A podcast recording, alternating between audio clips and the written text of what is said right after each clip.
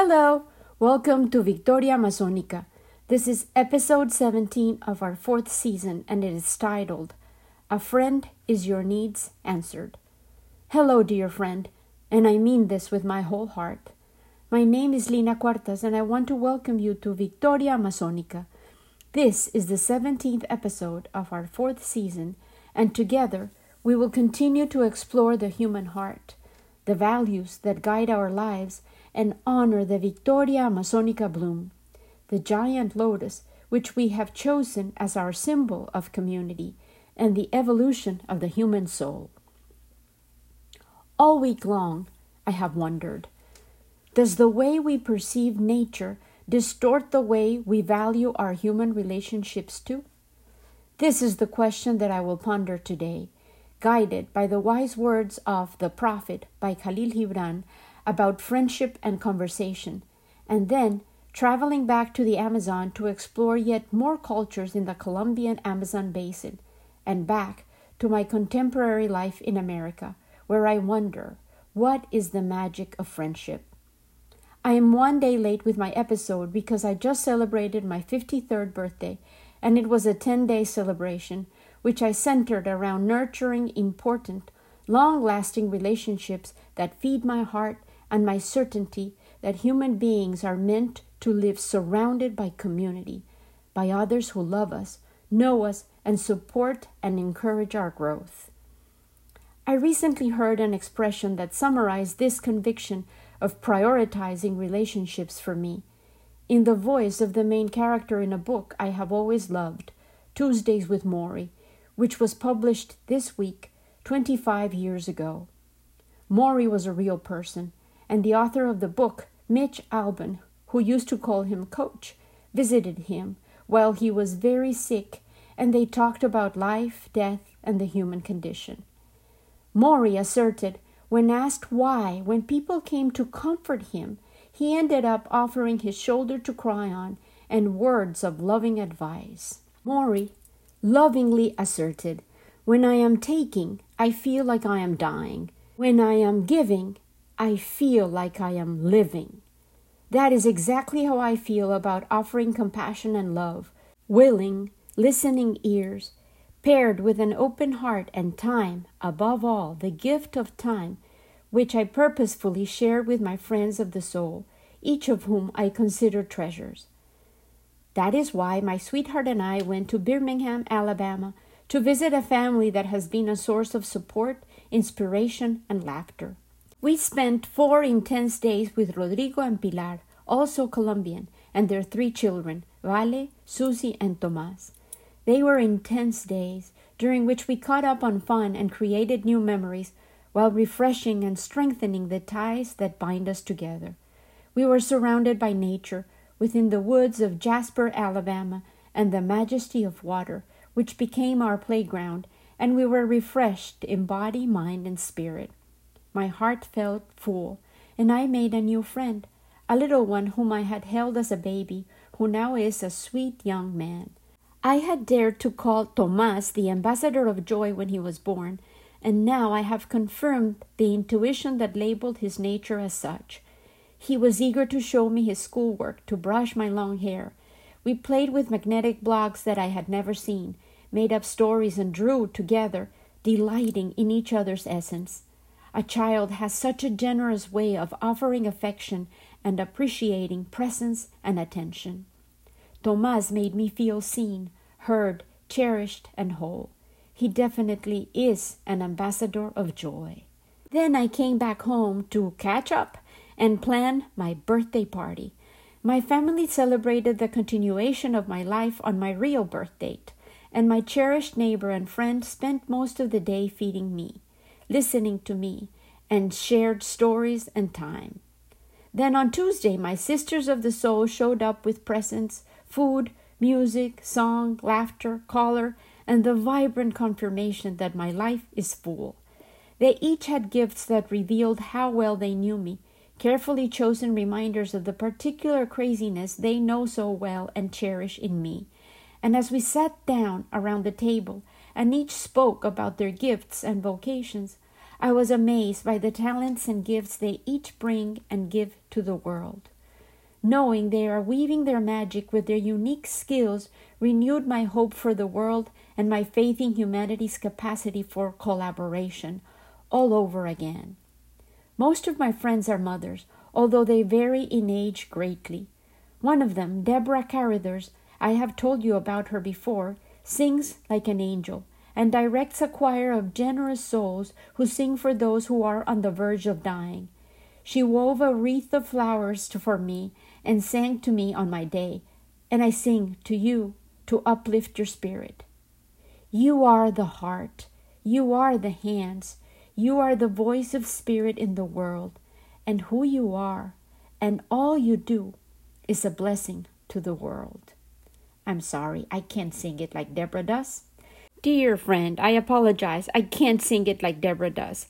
But, dear Deborah, you are indeed a blessing to the world. Another one of my friends, Juanita Figueroa, is the floral artisan, the queen of flowers, and she uses roses and carnations, lilies and greens as if they were paintbrushes, and her canvas are the special occasions that she helps people to commemorate with her floral power. She is a genial storyteller, a jolly soul, and she has a generous disposition that is willing to help and show up for any situation or emergency if she is summoned. Sandra Hernandez is a healer. Her hands massage away people's pains and aches, and she listens attentively as her clients or friends voice their concerns. Sandrita is the kind of spirit who gives without limits scanning the world for treasures to give to those she loves.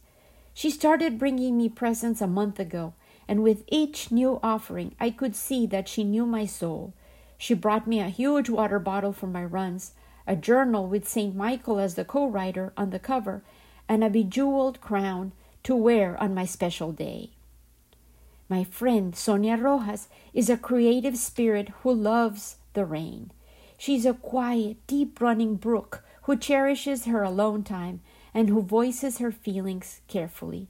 She was an advertising executive, a businesswoman in her previous iteration, but now she is a devoted mother, wife, daughter, sister, and friend who serves her beloved family and yet has time to offer recipes and beautifully designed menus on Instagram to help people who want to enhance their quality of life and learn about healthy eating.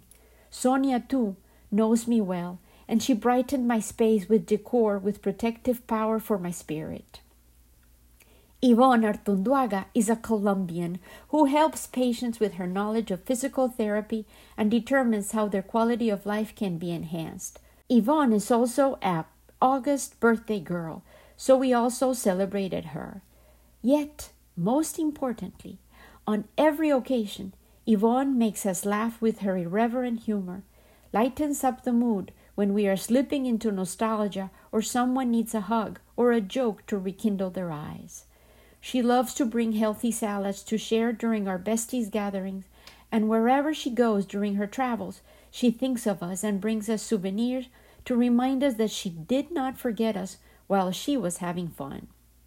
She brought me a medal of the Virgin of Chiquinquirá and chocolate from Villa de Leyva to sweeten my days.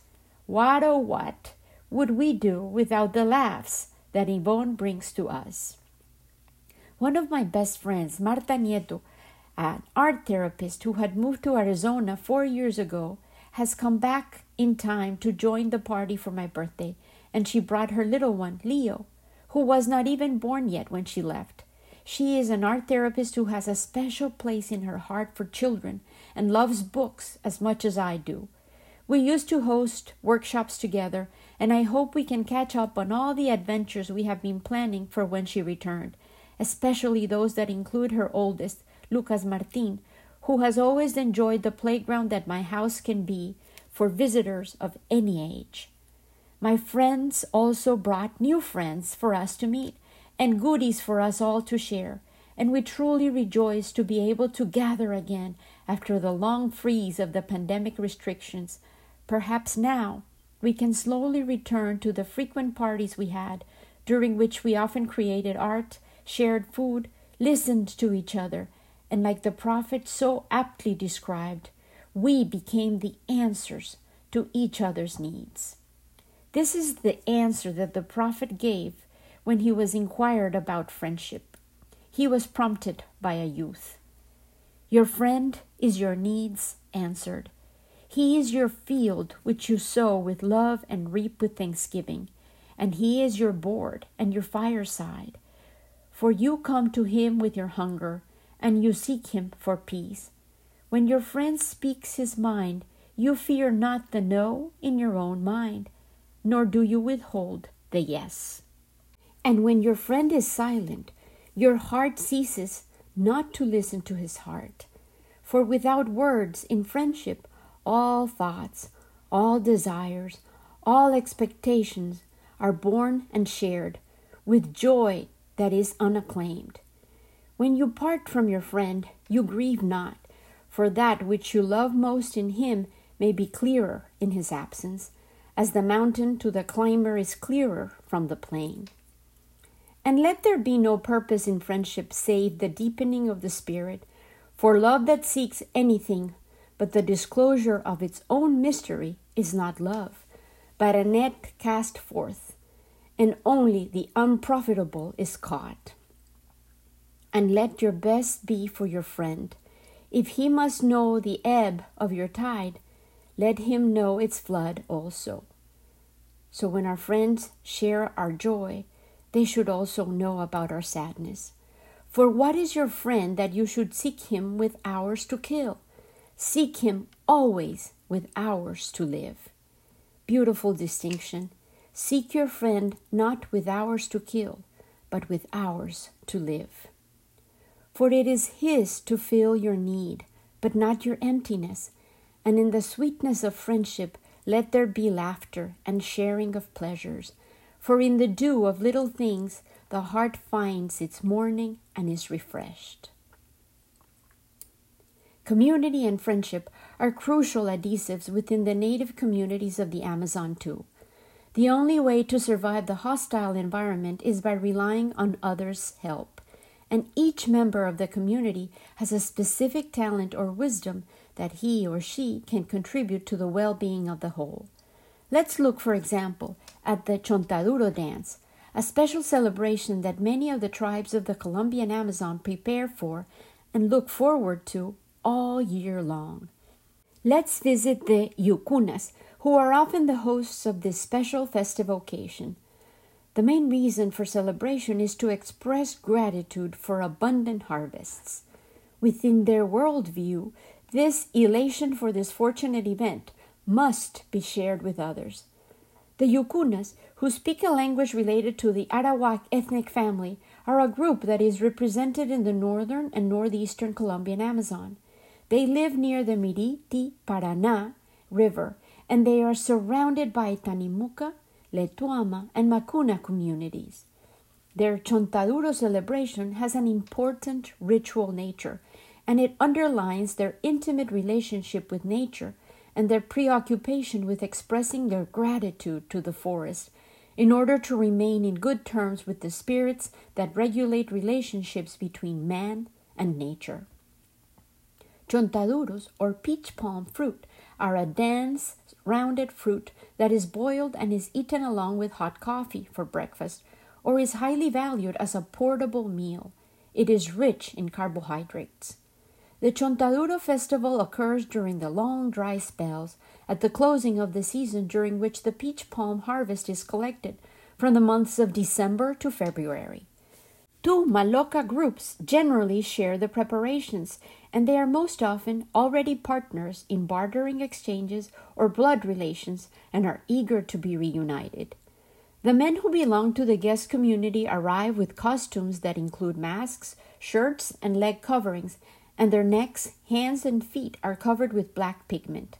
With the disguises, which are usually made out of treated tree bark called yanchama, they represent all the animals that share the Yucuna territories and which are also the prey that they hunt down during their expeditions.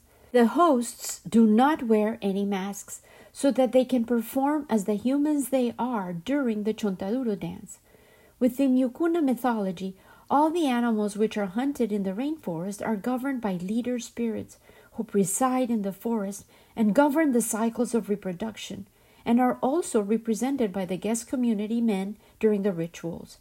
Whenever the hunters are planning to go on a hunting expedition, the shaman has to negotiate with these spirits who rule the animals of the forest and agree as to which animals will be sacrificed for the consumption of the community. During the first day of the party, the masked men dance in the center of the maloca, while the humans are the audience, standing around the performers in a circle. On that same night, outside the maloca and by the trails that lead to the forest, the animals continue singing and dancing and imitating movements and sounds they have carefully observed in nature. During the second day, the animals remove their costumes and are welcomed into the maloca, invited by their human hosts. This transformation of the animals into human beings represents the desire for the yucunas to remain in harmony and good relations with nature. The festival ends with all the partygoers dancing together. Activities that interfere with nature, such as the construction of a maloca, the clearing of a lot for planting, or the planning of a hunting party, affect the order of the world and create conditions that are dangerous for humans. When the indigenous communities within their dances don masks and costumes, they restore the harmony that has been altered by their own actions. The masks represent the animals with which they interact daily, the creatures with which they share the rainforest. By representing each animal, whomever wears the mask imitates precisely the behaviors of the animal that he has learned to know intimately. They have respected these creatures for millennia. They depend on them for survival and value them highly. I had the fortune of participating in a similar ritual within a class I took with the Work That Reconnects Network. It was called the Council of All Beings, and each participant was told to represent a creature or feature of nature that we felt deeply connected to. We each voiced our character's strengths and concerns, and it was moving, inspiring, and it made me think about the wisdom of the people whose lives have depended on the well being of nature for so long. How, in remaining aware of their own relevance as merely another link within the chain of life, no hierarchies, no dominance need to be asserted, because they intuitively know that any threat to their environment is equivalent to their own endangered existence. I will speak my own words no further, and I will let the prophet's wisdom once again conclude my meditation. And then a scholar said, Please, Master, speak of talking. And the prophet answered, saying, You talk when you cease to be at peace with your thoughts. And when you can no longer dwell in the solitude of your heart, you live in your lips, and sound is a diversion and a pastime. And in much of your talking, thinking is half murdered. Listen to these insightful words. For thought is a bird of space that in a cage of words may indeed unfold its wings, but cannot fly. He calls thought a bird of space that in a cage of words may indeed unfold its wings but cannot fly.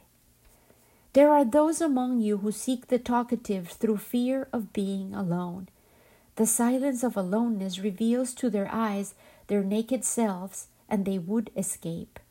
And there are those who talk, and without knowledge or forethought reveal a truth which they themselves do not understand.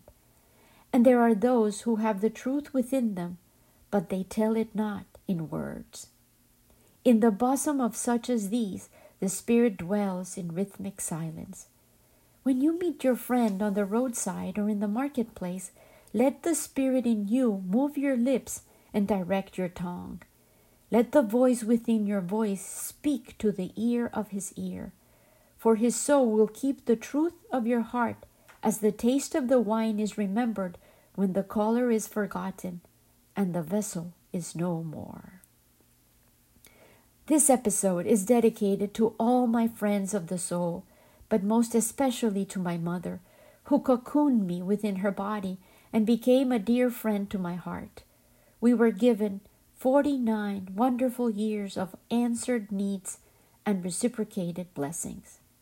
To all my friends, then, for their souls will keep the truth of my heart, as the taste of cool water is remembered when the drought sets in and the vessel can no longer hold its liquid essence. With love and gratitude, always, Lena.